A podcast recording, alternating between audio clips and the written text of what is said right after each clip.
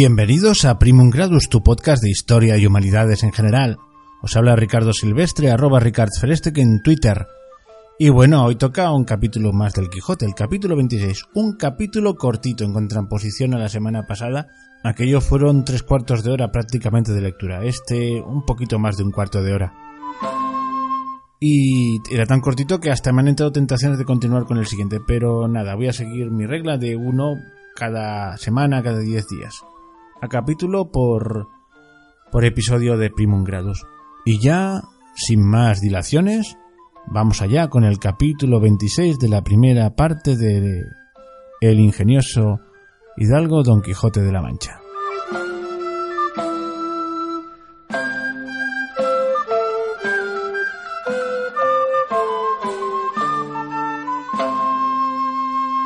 Capítulo 26 donde se prosiguen las finezas que de enamorado hizo Don Quijote en Sierra Morena. Y volviendo a contar lo que hizo el de la triste figura después que se vio solo, dice la historia que así como Don Quijote acabó de dar las tumbas o vueltas de medio abajo desnudo y de medio arriba vestido, y que vio que Sancho se había ido sin querer aguardar a ver más sandeces, se subió sobre una punta de una alta peña y allí tornó a pensar lo que otras muchas veces había pensado sin haberse jamás resuelto en ello, y era que cuál sería mejor y le estaría más a cuento, imitar a Roldán en las locuras desaforadas que hizo, o a Madís en las melancólicas, y hablando entre sí mismo decía Si Roldán fue tan buen caballero y tan valiente como todos dicen, ¡Qué maravilla! Pues al fin era encantado y no le podía matar nadie, sino era metiéndole un alfiler de a blanca por la planta del pie, y él traía siempre los zapatos con siete suelas de hierro. Aunque no le valieron tretas contra Bernardo del Carpio, que se las entendió y le ahogó entre los brazos en Roncesvalles. Pero dejando en él lo de la valentía aún aparte, vengamos a lo de perder el juicio, que es cierto que le perdió, por las señales que halló en la fontana y por las nuevas que le dio el pastor de que Angélica había dormido más de dos siestas con Medoro, un morillo de cabello enrizado y paje de agramante. Y si él entendió que esto era verdad y que su dama le había cometido desaguisado, no hizo mucho en volverse loco, pero yo, ¿cómo puedo imitalle en las locuras si no le imito en la ocasión de ellas? Porque mi Dulcinea del Toboso osaré yo jurar que no ha visto en todos los días de su vida moro alguno, así como él es en su mismo traje, y que se está hoy como la madre que la parió. Y haríale agravio manifiesto si, imaginando otra cosa de ella, me volviese loco de aquel género de locura de Roldán el Furioso. Por otra parte, veo que Amadís de Gaula, sin perder el juicio y sin hacer locuras, alcanzó tanta fama de enamorado como el que más, porque lo que hizo, según su historia, no fue más de que por verse desdeñado de su señora Oriana, que le había mandado que no apareciese ante su presencia hasta que fuese su voluntad, de que se retiró a la peña pobre en compañía de un ermitaño, y allí se hartó de llorar y de encomendarse a Dios, hasta que el cielo le acorrió en medio de su mayor cuita y necesidad. Y si esto es verdad, como lo es, ¿para qué quiero yo tomar trabajo ahora de desnudarme del todo ni dar pesadumbre a estos árboles que no me han hecho mal alguno. Ni tengo para qué enturbiar el agua clara de estos arroyos, los cuales me han de dar de beber cuando tenga gana. Viva la memoria de Amadís, y se ha imitado de Don Quijote de la Mancha en todo lo que pudiere, del cual se dirá lo que del otro se dijo, que si no acabó en grandes cosas, murió por acometellas, y si yo no soy desechado ni desdeñado de Dulcinea del Toboso, bástame, como ya he dicho, estar ausente de ella, Ea pues, manos a la obra, venid a mi memoria cosas de Amadís, y enseñadme por dónde tengo de comenzar a imitaros. Mas ya sé que lo más que él hizo fue rezar y encomendarse a Dios, pero ¿qué haré de Rosario que no le tengo? En esto le vino al pensamiento cómo le haría, y fue que rasgó una gran tira de las faldas de la camisa que andaban colgando y diole once ñudos el uno más gordo que los demás, y esto le sirvió de rosario el tiempo que allí estuvo, donde rezó un millón de avemarías, y lo que le fatigaba mucho era no hallar por allí otro ermitaño que le confesase y con quien consolarse. Y así se entretenía paseándose por el pradecillo, escribiendo y grabando por las cortezas de los árboles y por la menuda arena muchos versos, todos acomodados a su tristeza y algunos en alabanza de Dulcinea. Mas los que se pudieron hallar enteros y que se pudieron leer después que a él allí le hallaron no fueron más que estos que aquí se siguen. Árboles, hierbas y plantas, que en aqueste sitio estáis, tan altos, verdes y tantas, si de mi mal no os holgáis, escuchad mis quejas santas. Mi dolor no os alborote, aunque más terrible sea, pues por pagaros escote, aquí lloró Don Quijote, ausencias de Dulcinea del Toboso. Es aquí el lugar a donde el amado más leal de su señora se esconde, y ha venido a tanto mal sin saber cómo o por dónde. Traele amor al estricote, que es de muy mala ralea, y así hasta henchir un pipote. Aquí lloró Don Quijote, ausencias de Dulcinea del Toboso. Buscando las aventuras por entre las duras peñas, maldiciendo entrañas duras, que entre riscos y entre breñas haya el triste desventuras. Hirióle amor con su azote, no con su blanda correa, y en tocándole el cogote aquí lloró Don Quijote ausencias de Dulcinea del Toboso. No causó poca risa en los que hallaron los versos referidos el añadidura del Toboso al nombre de Dulcinea, porque imaginaron que debió de imaginar Don Quijote que si en nombrando Dulcinea no decía también del Toboso, no se podría entender la copla. Y así fue la verdad, como él después confesó. Otros muchos escribió, pero como se ha dicho, no se pudieron sacar en limpio ni enteros más de estas tres coplas. En esto y en suspirar y en llamar a los faunos y silvanos de aquellos bosques, a las ninfas de los ríos, a la dolorosa y húmeda eco, que le respondiese, consolasen y escuchasen, se entretenía y en buscar algunas hierbas con que sustentarse en tanto que Sancho volvía, que si como tardó tres días tardara tres semanas, el caballero de la triste figura quedara tan desfigurado que no le conociera la madre que lo parió. Y será bien dejalle envuelto entre sus suspiros y versos por contar lo que le avino a Sancho Panza en su mandadería. Y fue que en saliendo al camino real se puso en busca del del Toboso, y otro día llegó a la venta donde le había sucedido la desgracia de la manta, y no la hubo bien visto cuando le pareció que otra vez andaba en los aires, y no quiso entrar dentro, aunque llegó a ahora que lo pudiera y debiera hacer, por ser la de comer y llevar en deseo de gustar algo caliente, que había grandes días que todo era fiambre. Esta necesidad le forzó a que llegase junto a la venta, todavía dudoso si entraría o no. Y estando en esto salieron de la venta dos personas que luego le conocieron, y dijo el uno al otro Dígame, señor licenciado, aquel del caballo no es Sancho Panza, el que dijo el ama de nuestro aventurero que había salido con su señor por escudero. Si es, dijo el licenciado, y aquel es el caballo de nuestro Don Quijote.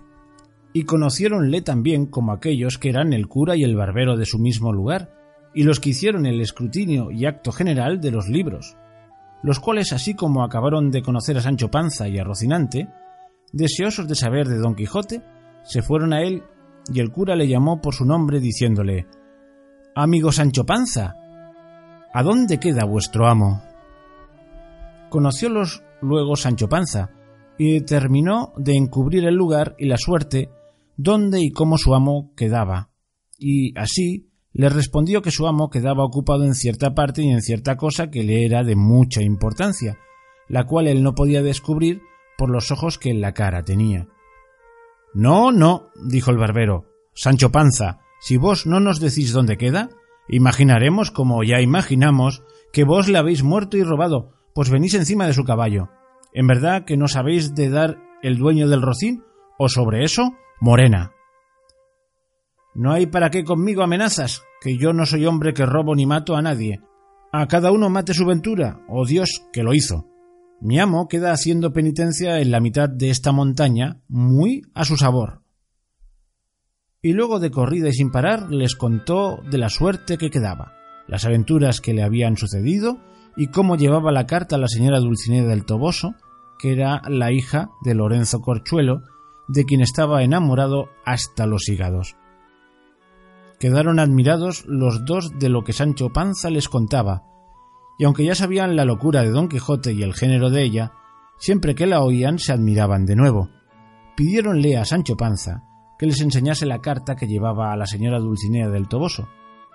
Él dijo que iba escrita en un libro de memoria y que era orden de su señor que la hiciese trasladar en papel en el primer lugar que llegase, a lo cual dijo el cura que se la mostrase, que él la trasladaría de muy buena letra.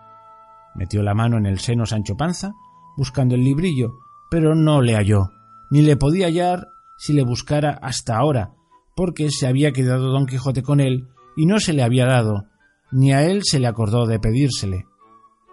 Cuando Sancho vio que no hallaba el libro, fuésele parando mortal el rostro, y tornándose a tentar todo el cuerpo muy apriesa, tornó a echar de ver que no le hallaba, y sin más ni más echó entrambos puños a las barbas, y se arrancó la mitad de ellas, y luego a pies sin cesar se dio media docena de puñadas en el rostro y en las narices, que se las bañó todas en sangre. Visto lo cual, por el cura y el barbero, le dijeron que qué le había sucedido que tan mal se paraba.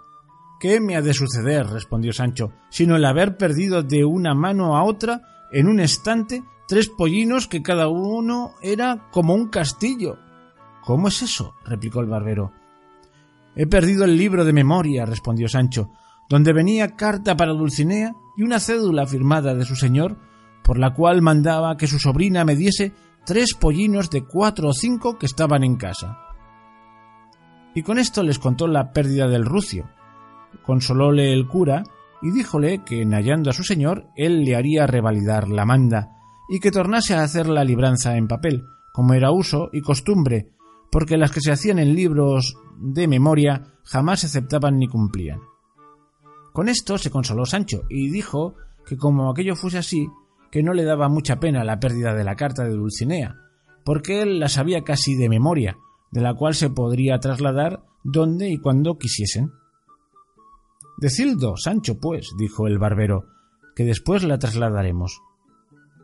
Paróse Sancho Panza a rascar la cabeza para traer a la memoria la carta, y ya se ponía sobre un pie y ya sobre otro, unas veces miraba al suelo, otras al cielo, y al cabo de haberse roído la mitad de la yema de un dedo, teniendo suspensos a los que esperaban que ya la dijese, dijo al cabo de un grandísimo rato. Por Dios, señor licenciado, que los diablos lleven la cosa que de la carta se me acuerda, aunque en el principio decía alta y sobajada señora, no diría, dijo el barbero, sobajada, sino sobrehumana o soberana, señora. Así es, dijo Sancho. Luego, si mal no me acuerdo, proseguía, si mal no me acuerdo, el llego y falto de sueño, y el ferido besa a vuestra merced las manos, ingrata y muy desconocida hermosa, y no sé qué decía de salud y de enfermedad, que le enviaba, y por aquí iba escurriendo hasta que acababa en vuestro hasta la muerte el caballero de la triste figura. No poco gustaron los dos de ver la buena memoria de Sancho Panza, y alabáronsela mucho y le pidieron que dijese la carta otras dos veces para que ellos asimismo la tomasen de memoria para trasladalla a su tiempo. Tornóla a decir Sancho otras tres veces y otras tantas volvió a decir otros tres mil disparates. Tras esto contó a sí mismo las cosas de su amo, pero no habló palabra acerca del manteamiento que le había sucedido en aquella venta, en la cual rehusaba entrar. Dijo también cómo su señor, en trayendo que le trujese buen despacho de la señora Dulcinea de Toboso, se había de poner en camino a procurar cómo ser emperador o por lo menos monarca, que así lo tenían concertado entre los dos, y era cosa muy fácil venir a serlo, según era el valor de su persona y la fuerza de su brazo, y que en siéndolo le había de casar a él, porque ya sería viudo, que no podía ser menos, y le había de dar por mujer a una doncella de la emperatriz, heredera de un rico y grande estado de tierra firme, sin ínsulos ni ínsulas, que ya no los quería. Decía esto Sancho con tanto reposo, limpiándose de cuando en cuando las narices, y con tan poco juicio, que los dos se admiraron de nuevo, considerando cuán vehemente había sido la locura de Don Quijote, pues había llevado tras de sí el juicio de aquel pobre hombre. No quisieron cansarse en sacarle del error en que estaba, pareciéndoles que, pues no le dañaba nada la conciencia, mejor era dejarle en él, y a ellos les haría de más gusto oír sus necedades. Y así le dijeron que rogase a Dios por la salud de su señor, que cosa contingente y muy agible era venir con el discurso del tiempo a ser emperador, como él decía, o por lo menos arzobispo o otra dignidad equivalente, a lo cual respondió Sancho Señores, si la fortuna rodease las cosas de manera que a mi amo le viniese en voluntad de no ser emperador, sino de ser arzobispo, querría yo saber ahora qué suelen dar los arzobispos andantes a sus escuderos. Suelenles dar, respondió el cura, algún beneficio simple o curado, o alguna sacristanía, que les vale mucho de renta rentada, amén del pie de altar, que se suele estimar en otro tanto. Para eso será menester, replicó Sancho, que el escudero no sea casado y que sepa ayudar a misa por lo menos. Y si esto es así, desdichado yo que soy casado y no sé la primera letra del ABC. ¿Qué será de mí si a mi amo le da antojo de ser arzobispo y no emperador, como es uso y costumbre de los caballeros andantes? No tengáis pena, Sancho amigo, dijo el barbero, que aquí rogaremos a vuestro amo y se lo aconsejaremos y aún se lo pondremos en caso de conciencia que sea emperador y no arzobispo, porque le será más fácil a causa de que él es más valiente que estudiante. Así me ha parecido a mí, respondió Sancho, aunque sé decir que para todo tiene habilidad. Lo que yo pienso hacer de mi parte es rogarle a nuestro Señor que le eche a aquellas partes donde él más se sirva y a donde a mí más mercedes me haga. Vos lo decís como discreto, dijo el cura, y lo haréis como buen cristiano. Mas lo que ahora se ha de hacer es dar orden cómo sacar a vuestro amo de aquella inútil penitencia que decís que queda haciendo, y para pensar el modo que hemos de tener, y para comer, que ya es hora, será bien nos entremos en esta venta. Sancho dijo que entrasen ellos, que él esperaría allí fuera, y que después les diría la causa por qué no entraba ni le convenía entrar en ella, mas que les rogaba que le sacasen allí algo de comer que fuese cosa caliente, y asimismo cebada para Rocinante. Ellos entraron y le dejaron, y de allí a poco el barbero le sacó de comer.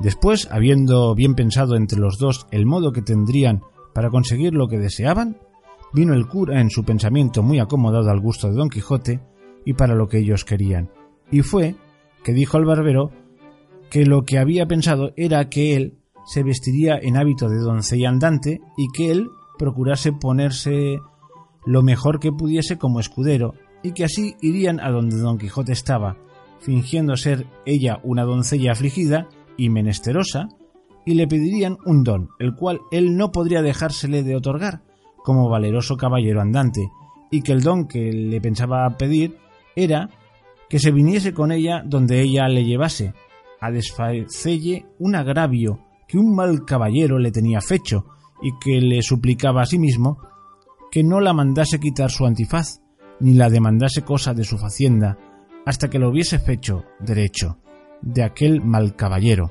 que creyese sin duda que don Quijote vendría en todo cuanto le pidiese por este término, y que de esta manera le sacarían de allí y le llevarían a su lugar, donde procurarían ver si tenía algún remedio su extraña locura.